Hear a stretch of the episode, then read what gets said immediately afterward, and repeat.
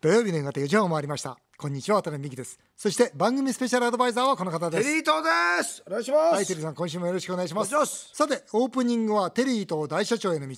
話題の商品を研究しようこれ同様です、はい最近卵焼きサンドが大ブームそうなんですよね。知ってました知ってました。なんかね昔の卵サンドとは違って、卵焼きを挟んだ卵焼きサンドが人気なんですよね、そうあ暑いんですよね。暑いんだよね、は人気店が続々とインターネットや雑誌で特集されて、テリーさんの実家の丸崎さんやうちもやってます。ね、コンビニ大手のセブンイレブンさんとか、はいで玉垣サンドに参入してるわけですが、はい今日はスタジオに商品を実際に用意しました、はい食べ比べながらコメントをさせていただきたいと思います、はいお願いしますずこれ丸竹さん、はい。これ卵どれだけ使ってるのこれそうなんです。なんか卵焼き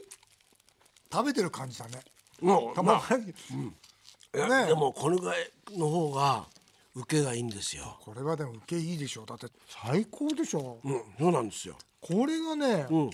天野屋さんっつって、1150円うんだからこれ意外とね、芸能界ではなんかいろいろね差し入れで入ってくるんですけど、へえまあこっちの方が大きさ的には食べやすいんですけどね。もう一口サイズだよね、えこれ100円ってことだよこれああ。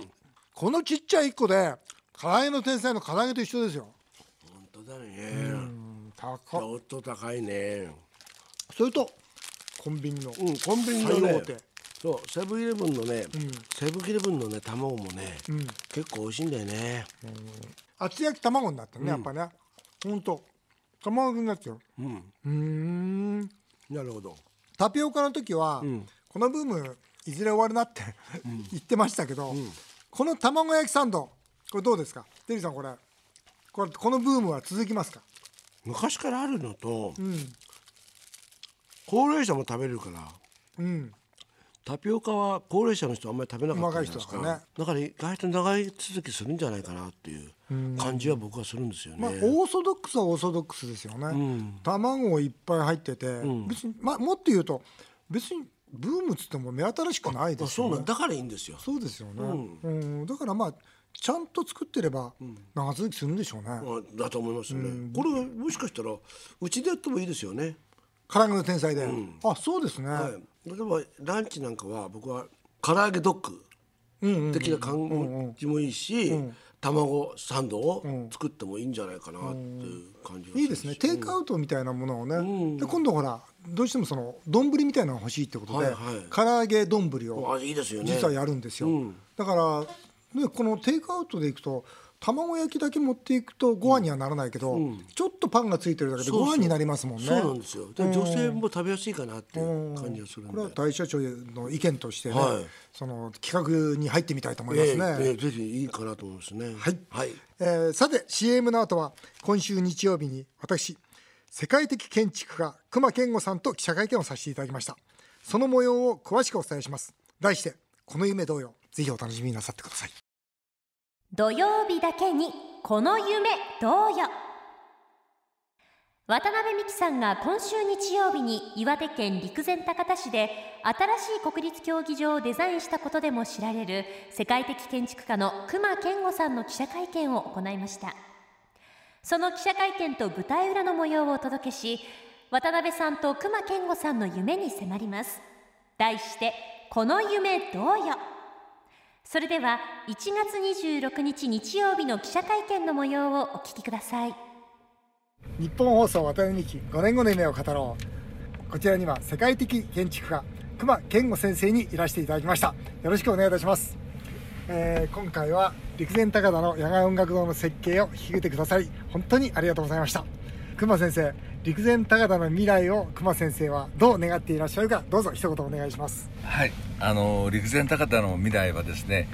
復興だけじゃなくてやっぱり自然を大事にするっていうこの哲学それがですね私感動を受けまして、はいで渡辺会長のこのご理理念もすごく面白いと思って、はいあの野外音楽堂ここにできたらいいなという思いで、あのお仕事をあのさせていただきましたどうもどうもありがとうございます。またあの陸前高田市長の鳥羽さんにもこちらに来ていただいております。えー、鳥羽さん、この野外音楽堂に対する期待どうぞ。もうあの私は若い時にバンドマンを目指してました んで本当ですか。そういう意味ではね本当ですかあのいつか歌いたいなと思ってました、はい、そうですか。ぜひ市長にも歌っていただきたいと思います。えー今度はぜひスタジオに来ていただき、また詳しくお話をお聞かせいただきたいと思います熊健吾先生どうもありがとうございましたありがとうございました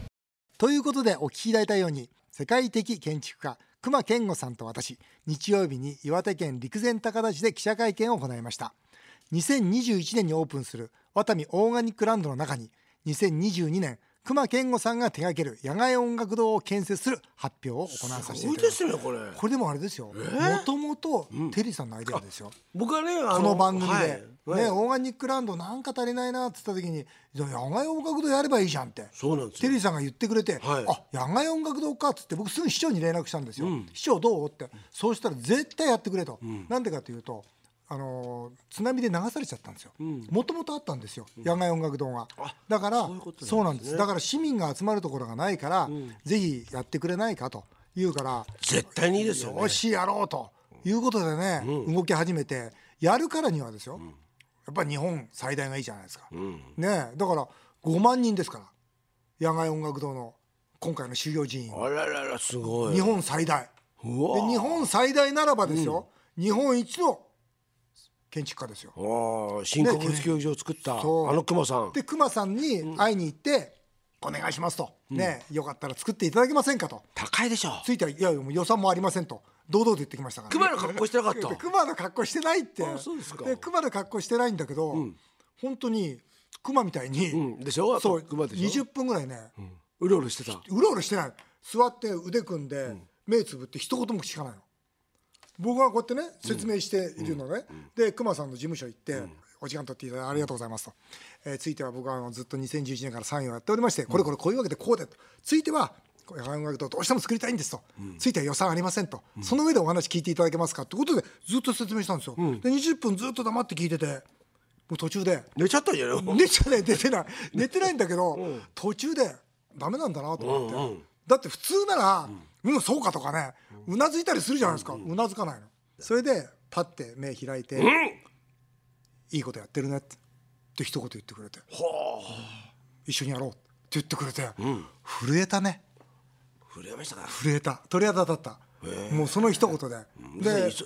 忙しいからそうですよ世界的建築家だからそんななんか順番待ちなんじゃないのでましてや、2021年にその10年目なんですと、だからオープンしたいんですという話をした時、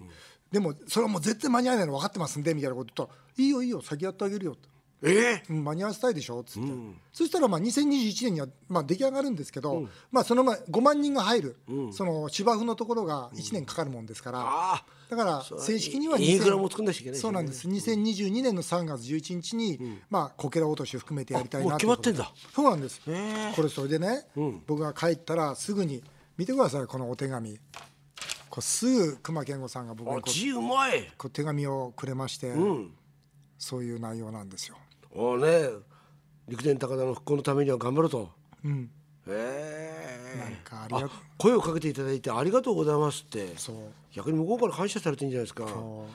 よろしくご指導願います本当だよそんな無理ですよ指導できないですよ 指導できないですよどう考えたっそうなんてですかそうなんですよもうこんそんな出会いの中で、まあ、今回市民が集まる場所市民だけではなくてですね日本中が集まるその音楽堂を今回やることになりましたということはあれですか、はい完成図というか、はいまあまあそれは CG かなんかわかりませんけども、はい、おそらくね熊健吾さんのことだから、あそこの陸前高田にほら全部周りが森なんですよ、はいお本当に深い森なんです、だからその陸前高田の森から木を切ってきてあなるほどそれでもともと気仙大工というあの地域にはその独特な技術を持った大工さんがいるんですよあじゃあ地元のためにもなんだね、はい、おそらく気仙大工さんを使ってくるんじゃないのかなというふうには思ってるんですが、まあそのこけら落としもですね、大々的にやろうと思うんですが、はいこの音楽堂の発案者であります、テリートさん総合プロデュースぜひやっていただきたいんですやがらせていただきますありがとうございますでね なんかイメージあります いやイメージとしては、はい実はこれ前もって、はいここでやってるとはまた別に、はいあの岩手県ですよね、はい岩手県の、まあ、ラジオとかですね、はい例えば、まあ、テレビを使って、はいそのオープンセレモニーに出てくるバンドの皆さんとかをおーオーディションとかやっていくおーそれで岩手県の人たちが盛り上がっていく、まあ、もちろん岩手県だけじゃなくてねなるほどね東北の皆さんたちが、あだったらそのね、苔の落としに俺たちも参加したいなっていうようなことをやっていくと半年前からこれまあオリンピックもそうですと思うんだけどいきなり開会式じゃないじゃないですかあそこのそれこそ苔の落としの新しい野外ステージに自分たちも参加するっていうことになると、ダンスも含め歌もそうだし、まあ、バンドもそうだけども、1年ぐらい前からトーク中が盛り上がると。さすがだなやっぱ天才だないやいや2021年3月11日じゃないですか、オープンがねちょうど震災から10年目、そこから1年あるんですよ簡単に言えばねそうですよだねからその1年をそうやって使えばそうそうそう十分その被災3件を巻き込むことできますよね、うん、だから多分そういう形がこれも今ねこうやって日本放送でいらしてもらってますよね、だからまあ日本放送の関連のね、あのそれこそ向こうのラジオ局の、でやってもらうとかっていうのがだと盛り上がるんじゃないかと思いますいけいどですね、はいやっぱりその被災地を元気にしたいっていうのはまず一番ですから、まあ、そういう取り組みによって元気にしていくことができると思いますし、やっぱり僕はこのオーガニックランドを通して本当に日本中から人が来る、もっと言えば世界中から人が来る、でそこのものを日本中世界中に売っていく。でまあ、あれだけのことが起きたところですから、まあ、命と向き合えるような場所にさせていただきたいなと思って、あとあれですよね、それこそあの、まあ、アーティストのね、まあ音とはまた別にそれだけ広いステージだしてあの、まあはい広場があるんだったら、新しい芸術とかもね、はいそこで紹介していくっていうのは、例えば毎年やってもいいですよね、うんうん、そうなんですよ、ねあんまりお金かけないで、そうなんですよ、ねまあ、おあんまりこうお金かけちゃうと、途中であの下手っちゃうからそうですね、長続きできるようにね、まあ、実際にそのあ20今スタートは25ヘクタール26ヘクタールなんですけど、まあ、そこが全部その有機で循環型の社会を作っていきますんで、おそらく日本中にやっぱそういうことに興味を持たれているって割とミュージシャンの方って割と感度高いじゃないでそうすでかすねだからそういうことに感度が高いミュージシャンの方々に来ていただいて、まあ、毎年毎年、えー被災地の方々と共に時間を過ごせればいいなとはいいうふうには思っております。ああ楽しみ増えましたね、楽しみ増えました、はいまた夢が増えました、えー、ぜひ完成予想図ができた時にはですね、えー熊健吾さんにもこの番組に来ていただいてあいいですねでどうしようかな20分間黙ってたらいや平気ですそれ大丈夫ですからあの多 分その時は熊の格好してきてもらいましょう ねしないしないと思いますけど、ということで以上熊健吾さんと記者会見をしましたこの夢同様でしたさあ続いてはメールを紹介させていただきます厚木市の唐島さん58歳プラスチック加工業経営の方です元外交防衛委員長の外交通の渡辺さんから見て中東情勢はどうなると思いますか日本への影響も知りたいですまああのね石油含めてね、これ影響は大変大きいと思うんですがどうですかこれまあ、中東の大使ともね、実際あのお会いしたりしてたんですが、実際これ本当トランプさんの、ね、思い一つだもんね。うん、だからトランプが、まあ、今回のその大統領選挙に対してどう挑んでいくのかもっと言うと多分トランプの選挙前は大きなことにはならないと思うんですよ、うんただトランプ再選した後にトランプどう出るのかなっていうところはちょっと心配はし どう出るんですか再生いやだから当然もっと強気になってく強る気になってそれこそ戦争と、第三次世界大戦ということも僕は十分あり得ると思いますね、今はね経済でこうずっと追い詰めてる段階なんですけど不思議なことに、はいアメリカの株価いいじゃないですか、まあ、今回のね、まあ、抜群にいいですねコロナウイルスの問題であるかもわかんないけども、これどうですかいやだからやっぱりね僕はトランプをやっぱりえー支持する方々っていうのはやっぱりね経済いいじゃないかと、アメリカの3割ですね、うんだからこれ僕ねトランプ再選するような気がするんだよね、で再選した後にトランプが北朝鮮にしてもイランに対してもどう出るのか、もう後ないんだから、よしじゃあここで暴れてやろうと思うのかねましましてはだんだん年を取ってきて、まあ言い方悪いかもしれないけどちょっとねか感覚がずれてく 感る覚ずれてきてますからちょっと心配ですね、はい横浜市のラジオネームのコロンさんイギリスのロンドン大学の研究によると美術館に行く人の方が長生きする傾向にあることが分かったそうです渡辺さんテリーさんは奥様と美術館に行かれますか行くわけないじゃんねねえ好きな芸術家がいたら知りたいですはいということでした、えー長生きするんですってテリーさん美術館行ってます絵はね、この前買いましたまた買ったんですかそうなんですスバルに続いてえそれは買った絵はうん年末に買ってまへすえどんな絵ですか誰ですか描いたのは描いたのはそんな有名な方じゃないんですね、で1970年代ぐらいのうん銀座の画廊に佇むうん女性3人という、へえなんかあなんかちょっと品のいい絵だったんでへえでそれはあの神田のえしょああ本祭りってあるじゃないですか書店祭りっていうんですか、あの時に行ったら、あのまあ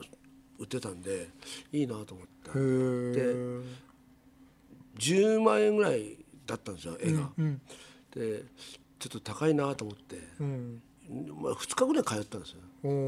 ーそしたら「あじゃあテリーさん安くしますよ」っつって負けてもらった負けてもらったのへ7万円にしてもらって。ーあじゃあ絵好きなんですね絵は好きなんですよね。はい。僕もね結構好きなんだそうですかうん絵好きで僕が好きな作家がいてね画家がいてミッシェル・ドラクロワって知ってるまた高そうだ。え、見して見して。あの僕本当この方の絵が好きで、もう昔から好きでたまたまサンフランシスコ行った時にいやあの1階に画廊があってね、そのホテルにそこ行ったらあのあこれ欲しいなとかいろいろ思ってていろんな絵があってね、で全部ほらあれですよまあリートグラフっていうのかな、うん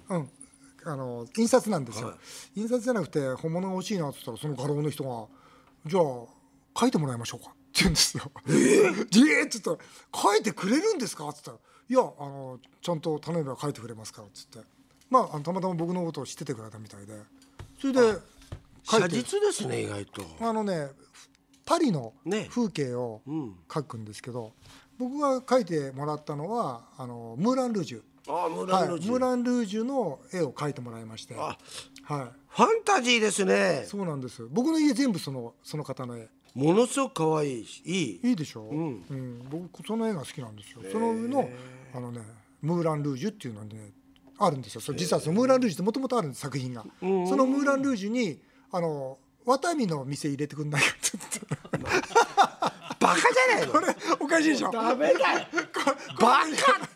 何それ。 ムーラン・ルージュに失礼だよ、そ れ。ワタミの店と4人家族書いてくんないかってさ頭悪い。面白い。面白いでしょ面白い。それはね。やったでしょそれはねうん、僕的発想で すよ。面白い。よかったでしょ見たい。見たいでしょ、うん僕の家来てみてくださいよ面そ白いしたらむミシェル・ドラクロワ がワタミって店をムーラン・ルージュに作ってくれてでムーラン・ルージュの前に家族4人を描いてくれたんですよでそういう大きな絵ということはとい。うことはムーラン・ルージュのある町に渡部を作んなくちゃ、そうですよね、うんパリにね、んだからそうそうだからモンマルトルの丘とかさあれ辺にで家族4人で行ってその立ってる絵が立ってる4人のところに立って写真を撮ったんですよ、うんだからワタミはまだ作ってないんで、作った方がいいですねただムーラン・ルージュの隣できたかなもうできないよね立地があったかなって思いますけいどやでも面白いなそれはすごい面白い面白いでしょでもさ、向こうも厄介な客だと思った思ったろうねだから何よ俺のイメージはねわワタミの店作って入れてくれないか家族は4人なんだれ何男の子は2人だぞと何号ぐらいの大きさでかいこんなでかいやつでかいやつちなみにおいくらですか、それいいでしょまあそれは埼玉市のお倉庫経営の敏夫さんこの番組を長く聞いてますが、ダイソーの矢野会長のゲストは別格で面白かったです あの人面白い矢野会長面白かったですよね、大体この番組にゲストに来る人は成功の秘訣を軽い自慢を織り交ぜながら話 すの気をつけよう 本当に気をつけようそうやって聞いてんだ矢野さんは自慢が一切なくよくわからんのですよと言っていたのが好印象でした渡辺さんテリーさん矢野さん銀座のクラブで誰が一番持ってたか言ったら教えてくださいってことですそうなんですよ行きましょうよいや実は、矢野さんから連絡があってそうでしょええあのなんか食事行こうって言ってうん言ってましたよねで、あの自分は分かんないから、食事する場所、あの連れて教えてよって言うから、分かりましたっつって、あと渡辺さんのスケジュールがダメなんですよ、うんあ本当忙しいのよすいませんいや銀座のクラブ行きましょうよあ銀座のクラブうんは2つ用意しました私、本当に、うんおー僕は知ってるわけじゃないんですよー僕の知り合いに僕は連れて行かれたところがあって大丈夫ですか一元で行ってなんだこの人たちっていうそういう目で見られるの嫌いやだからそれだからあのいいママがいるところうんを2つ私知ってますよね、うんそこだったら、あのじゃあ食事は僕じゃあ持ちますよ、うんあのほら銀マサぎあい銀いマですサねね銀マサでもう最高の刺身出しますじゃあよ、私はじゃあククラブ出しますよいいいいよ哲さん絶対持たせてくんないと思うよ矢野さん絶対払っちゃうと思うよいあのね僕思ったのは、いいママがいるとこじゃないといいクラブじゃないですよねあそりゃそうですよ、ねもうママの人格がそのまんまクラブに現れますから、ねうん、でも銀座のクラブって僕はめったに行ってないけど、たまに行って何十年続いてますよっていうと大体いいママねいいママですようね、ん人格できてるし、非常に知的だしね、うんじゃあ二箇所私行ってないな行きます2箇所あるんですねあります行きましょう、はいそういう時は感想をまたこの番組で発表したいと思います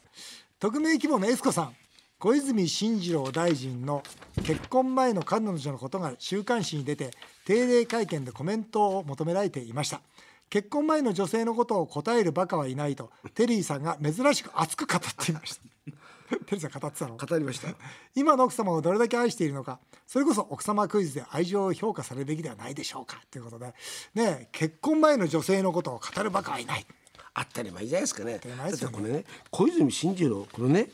この、この浮気の話って、まあ、だって浮気だって独身だからね。そうだよこれ五年前ですよ。ほ五年前の話を、あねそんなの喋る。奥さんがさ、妊娠して子供産むのに、そんなこと喋るバカいるわけないじゃないですかね。ういや本当でだもよ僕は本当はね、こういう話ここでしたくないんですよ。うんなぜかというと、なぜかというとうちのかみさんのね、んテニス仲間が、うんこれ聞いてるんで すよ本当にねろくでもない友達がいるんですよそれがね聞いてるの聞いてる、うんでねこの番組で、うん渡辺さんが僕に、んテリーさんの奥さんの魅力はどこって聞いたでしょ聞いた俺あの時ね、うん口ごもった んですよ